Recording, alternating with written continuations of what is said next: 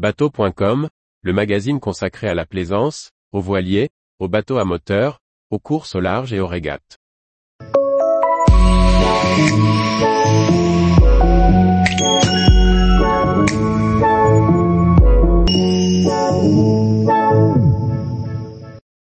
Aménagement du Windy 34, cockpit protégé et cabine pour 4 personnes.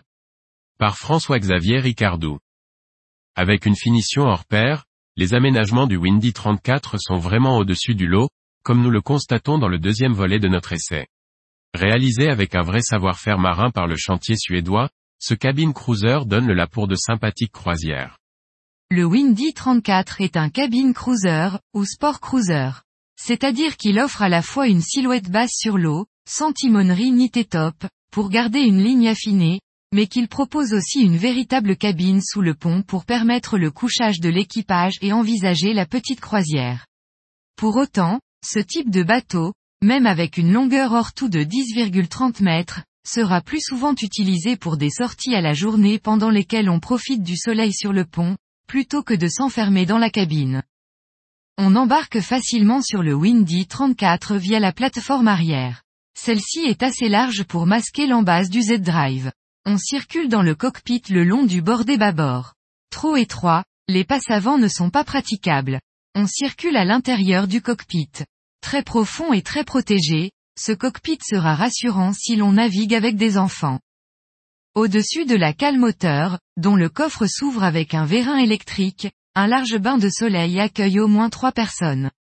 Il se situe juste derrière le carré extérieur, avec sa table et ses deux banquettes face à face. Une petite banquette une place complète la partie farniente de ce cockpit.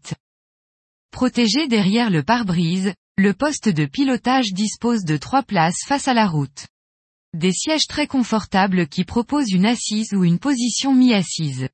Juste à côté du volant, quelques marches donnent accès à la plage avant via un pare-brise basculant sans aucun balcon protecteur, ce qui participe aussi à cette silhouette agressive, se promener sur cet espace demande un certain équilibre. On y trouve un bain de soleil et la baille à mouillage avec le guindeau électrique. Même si de simples mains courantes de chaque bord sont présentes, elles seront là plutôt pour y fixer les parbattages que pour offrir une réelle sécurité. Il sera prudent d'interdire cet espace durant les navigations. Avant de nous rendre dans la cabine sous le pont, Notons le travail réalisé sur la sellerie qui offre des assises et des finitions tout confort. La qualité des mousses et des tissus utilisés sont vraiment au-dessus de la moyenne. On n'imagine pas marcher dessus avec des chaussures, pour ne pas les salir, mais surtout pour prendre plaisir au contact avec le pied nu. En descendant dans la cabine, on apprécie la luminosité apportée par les deux larges hublots sur les bordées. L'aménagement est prévu pour quatre personnes, avec un couchage double dans la pointe avant, et deux lits simples dans la mid-cabine sous le cockpit. Logiquement, la hauteur sous barreau est faible dans cet espace. Une cuisine sur bâbord et une salle de bain en face complètent cette installation qui ouvre la porte à des petites croisières en famille. On notera la dimension XXL de la salle d'eau, avec une douche séparée des toilettes, rare sur une unité de 10 mètres. En revanche, le couchage avant ne se transforme pas en carré pour y manger. Les repas seront donc uniquement pris dans le cockpit. L'ensemble des aménagements se démarque par une finition haut de gamme avec un assemblage et des matériaux qui les différencient de la concurrence.